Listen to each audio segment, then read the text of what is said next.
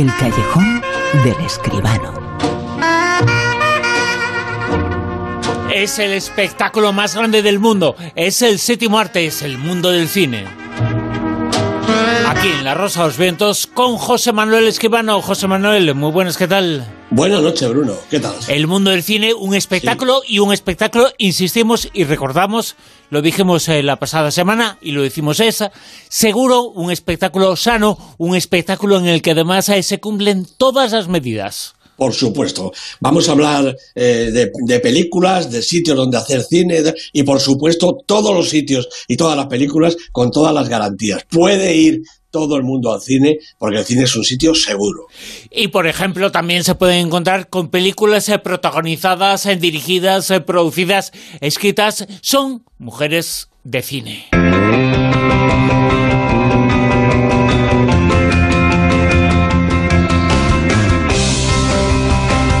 Que hoy José Manuel, en la actualidad, nos habla de ellas. Efectivamente, hombre, llevamos ya 10 años, bueno, 11 con este, la edición número 11 de Mujeres de Cine, un eh, festival, un acontecimiento, diría yo, que lleva por España el cine realizado por mujeres, precisamente. ¿no? Bueno, desde hace un par de fechas, desde el 1 de octubre y hasta el 3 de diciembre, esta edición va a llevar 16 eh, títulos en 70 pases todos ellos perfectamente seguros, en 28 localidades de seis comunidades autónomas. Va a haber estrenos, presentaciones, coloquios con las directoras en Madrid, Granada, Zaragoza. Zaragoza, Cáceres, Badajoz, Plasencia, Cartagena, Santander y otras poblaciones de, Cantabria.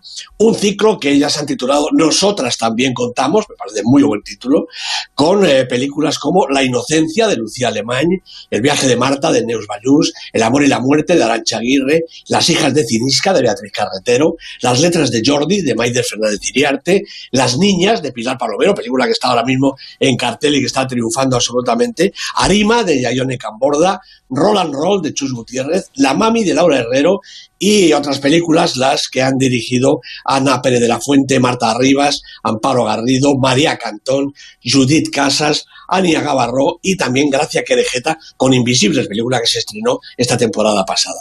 Bueno, el ciclo cuenta con el patrocinio del Instituto de la Mujer y el apoyo de las distribuidoras y de las sedes participantes entre otras la Filmoteca de Extremadura, la de Zaragoza, el Círculo de Bellas Artes de, Madrid, las filmotecas de Cantabria, Andalucía y Murcia y los distintos ayuntamientos y entidades locales.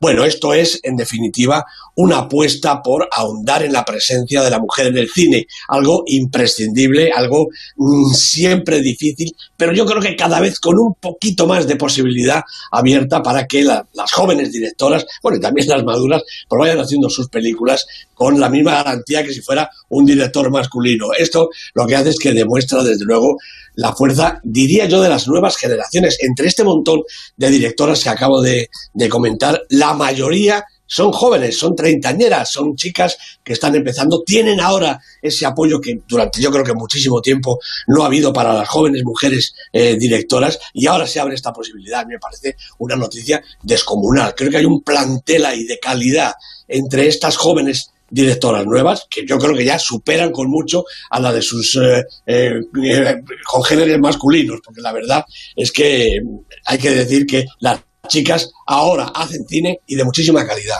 Hay películas extraordinarias eh, dirigidas eh, por mujeres, eh, pero sin embargo, aunque tenían que tener, por ejemplo, el 50% de los Oscars, claro, a lo mejor el director no los tiene, no los tienen. No, uy, ni muchísimo menos, ni tampoco los Goya, ni ningún otro premio.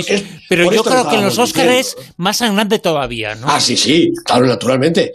Me parece que es una, ¿no? Eh, no, lo sé, ¿no? la, que ganó el, el, Oscar. Sí, sí, hombre, es verdaderamente sangrante, pero responde a esa realidad. Y es que las mujeres lo tienen, lo están teniendo.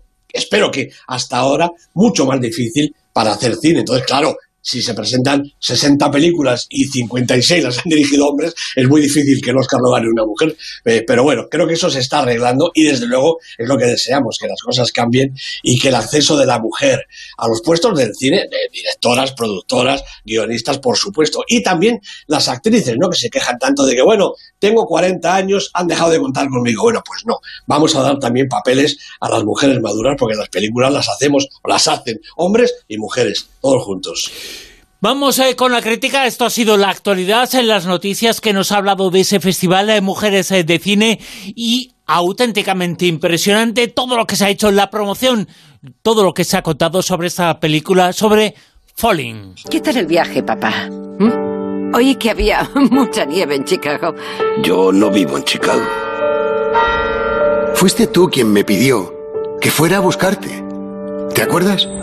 Dijiste que ya no podías seguir en la granja, los inviernos largos, vivir allí solo. Yo no diría nunca una cosa así. Lo dijiste, papá. Mm.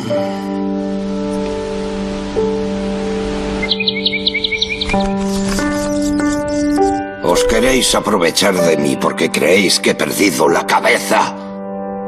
Pero no es así.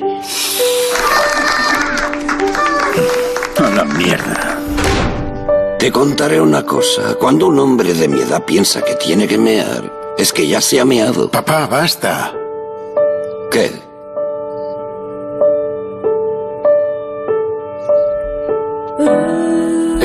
Una película sobre la que se ha hablado mucho, pero ¿qué nos dice José Manuel? ¿La crítica, el comentario? Sí, pues vamos a ver, la película Falling. Esta película es de Vigo Mortensen, ¿eh? Es decir, Vigo Mortensen la ha dirigido, la producción es de Mortensen con Daniel Beckerman y Chris Carlin. El guion es de Viggo Mortensen también y además es el protagonista junto con Lars Henriksen y Sverris Gunnarsson. Es el debut, por supuesto, en la dirección de Viggo Mortensen. Yo creo que no hace falta presentarlo. Un gran actor, 62 años, eh, aunque no lo parezca, y cerca de 60 títulos esto sí que lo parece porque lleva en las pantallas desde el año 85. Títulos como El Señor de los Anillos, su famoso Aragorn. Un crimen perfecto, On the Road, una historia de violencia, Promesas del Este y, por supuesto, hace un año Green Book, con el que volvió a rozar el Oscar, esta vez por tercera ocasión. Bueno, Mortensen, además de actor y director, como veis, es también productor y guionista y también es poeta, pintor, fotógrafo y músico. Todo un genio el señor Mortensen. Bueno, vaya por delante que esta primera incursión detrás de la cámara no le ha salido nada mal. ¿eh? Falling es una película muy interesante, atrevida y también inteligente. Bueno, Vigo Mortensen, que no contaba con protagonizarla, es lo único que no quería hacer, pero se vio obligado por los productores, es en la película John Peterson, un piloto comercial que trata pues de encauzar y de amparar los últimos años de vida de su padre, un personaje antipático y violento. Yo creo que una mala persona, vaya. Bueno, ambos cruzan por el metraje enlazando la situación actual con continuos y reveladores flashbacks que muestran la vida de la familia Peterson desde los inicios cuando Willis Patterson, el padre, pues es joven, tiene una mujer estupenda y un crío listo y cariñoso. Pero pronto llega una hermanita para John y todo empieza a torcerse. Willis muestra ya su verdadero carácter y la mujer, harta del maltrato, lo abandona llevándose a los niños. Bueno, todas estas escenas breves y contundentes que muestran el tiempo pasado van dando a conocer la evolución del personaje, cada vez más siniestro y más ofensivo, hasta llegar a la vejez con el carácter torcido, la mente trastornada y los recuerdos confundidos por el Alzheimer. Bueno, nada le parece bien a este hombre ni quedarse en su casa, ni vivir en la de su hijo, ni tampoco la vida que éste lleva, casado con otro hombre y con una niña adoptada. Ni soporta la presencia de su hija, ni de sus nietos, ni acepta ninguna ayuda ni decisiones ajenas. Bueno, yo creo que precisamente ahí reside, eh, desde mi punto de vista al menos, el único lunar que puede afear la película, porque nadie en la familia, tampoco el hijo, parece darse cumplida cuenta del estado de creciente deterioro mental del anciano. Lo soportan, tratan de ayudarlo, pero no aciertan precisamente con el tratamiento más adecuado. Bueno, aunque quizá desde el punto de vista dramático esto sea más eficaz y terminante. Sverri Gunnarsson interpreta con solidez y credibilidad al Willis joven y Lance Henriksen da un auténtico recital en su papel del Willis octogenario. Su duelo con Mortensen es épico, de alto voltaje en algunos momentos. Eh, recomiendo nuevamente la versión original porque es realmente una interpretación sensacional. También está ahí, por cierto, Laura Linney en una breve y estupenda intervención y hasta aparece David Cronenberg, seguramente el director preferido del eh, debutante, eh, que es un homenaje, quizá como un chispazo de humor en una historia tan oscura y tan decadente, y tan precisa que parece quizá desapasionada, pero no lo es en absoluto, creo yo, sino que es voluntariamente distanciada, como vista con teleobjetivo, o, quizá con microscopio. De eso se trata, en definitiva, del análisis, de la disección del comportamiento humano, presidido por la genética, los hábitos, la educación, por supuesto, fundamental en la película y en la vida real, y la enfermedad. Mortensen ha compuesto una obra lúcida y madura, parece mentira en, un director debutante, que se interroga acerca de lo que transita por la mente de las personas, de esta persona en concreto. Un hombre agresivo, soez, egoísta y finalmente, con toda seguridad, también muy, muy desgraciado. 62 años, eh, Vigo Mortensen, 62 años y es en debutante como director. Es importante pues señalar esto, pero también, oye, qué ganas eh, tengo de cumplir 62, ¿eh? Porque está estupendo, ¿eh? ¿verdad? Hombre, jolines. sí, sí, sí, sí. Iba a decir que yo también, en fin, bueno. Pero, es que... Me callaré, pero sí. Tiene un aspecto espectacular, ¿eh? Con, espectacular. que yo, eh, no me acordaba. Y una mente este también espectacular, ¿eh? Espectacular. Y cuando he visto que realmente es verdad que tiene 62 años, bueno, no lo parece físicamente porque se mantiene estupendo, pero además eso es, con una mente, con una lucidez y con unas ganas, ponerse a dirigir por primera vez eh, con 62 años. Porque lo estaba deseando, vaya, y porque ha escrito y ha producido y dirige e esta película. Un caso verdaderamente admirable. ¿eh? Y un caso que tenemos eh, que decir eh, e insistir en ello, pensamos que es norteamericano, que es inglés, que va, que va, vive en nuestro país, está muy vinculado a España. Vigo Mortensen, Vigo Mortensen es muy nuestro, ¿eh?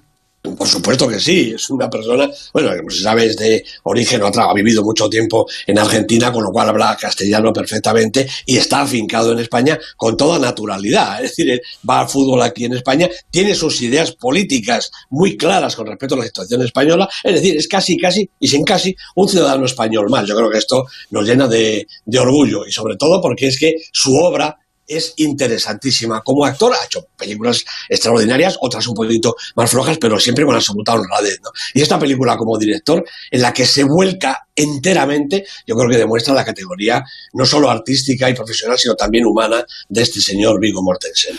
A ir al cine con seguridad eh, que la da a ver eh, Falling. Ahora comentamos aquí en el callejón, comentamos el Super 10 en la lista.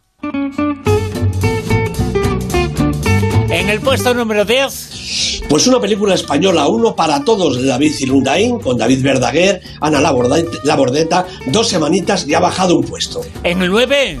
Bueno, pues en el 9 aparece Fowling, precisamente, tímidamente, ¿no? En el puesto 9, pero estoy seguro de que va a ir para arriba en las semanas siguientes. Y lo que nos vamos a alegrar, ¿verdad? Naturalmente. Puesto número 8. Pues otra película debutante en la lista, Tomaso, la nueva película, la última película de Abel Ferrara con Willem Dafoe, que es su director, su, su actor eh, preferido. las películas de Abel Ferrara son siempre, por lo menos, interesantes. 7. Estaba en casa, pero dice Angela Schanelek con Jacob Lasalle, Maren Ecker, tres semanas en la lista y repite posición. Seis. Tenet, la película de Christopher Nolan, una película que no todo el mundo entiende, entre ellos yo, con John David Washington y Robert Pattinson de protagonistas, cinco semanas en la lista. Seguramente es eh, la película más eh, promocionada, más esperada de eh, esta época, en ese momento, Tenet, pero es una película que ha tenido una crítica un poquito complicada, ¿eh? Hombre, sinceramente a mí me parece que, esto no le ha salido a Christopher Nolan. Tiene naturalmente sus virtudes la peli, pero no es su mejor película desde mi punto de vista. ¿eh? Cinco. Eh, película de la semana, Greenland, El último refugio, la nueva película de Rick Roman Bogue con Gerard Butler de protagonista, la situación crítica de la Tierra cuando viene un asteroide grandísimo y nos va a hacer polvo a todos. Hay que pasar mucho miedo viendo esta película. Desde luego que sí, lo que faltaba, ¿eh? Pues sí, lo que faltaba. Puesto número 4. La boda de Rosa, la película de Iciar Boyaín, que en su quinta semana recupera un puestecito con Candela Peña, Sergi López y un reparto de actores y actrices españoles estupendos. En el 3. Papicha, Sueños de Libertad, la película de otra mujer, eh, Munia Medur, o cómo ser eh, mujer eh, joven en Argelia y empeñarse en vivir la libertad, algo verdaderamente complicado. Cinco semanas en el Super 10. Dos. Pinocho de Mateo Garrone, debutó en la lista la semana pasada, se mantiene en la segunda posición con Federico Yelapi, con Roberto Benini, la historia de Pinocho que todos conocemos, pero ahora con personajes reales. Y en lo más alto, puesto número uno. Pues me encanta. Tengo que decir que me alegro muchísimo de que aquí sigan Las Niñas. La película de Pilar Palomero, que como decía hace un ratito, va de gira por toda España para que la vea todo el mundo. Cuatro semanas en la lista, tres de ellas en la primera posición, con la revelación de esta nena, Andrea Fantos, que es una auténtica bomba. El Callejón con José Manuel Esquivano vuelve la semana que viene. José Manuel, muchas gracias. Un abrazo, Bruno. Hasta luego. En Onda Cero, La Rosa de los Vientos.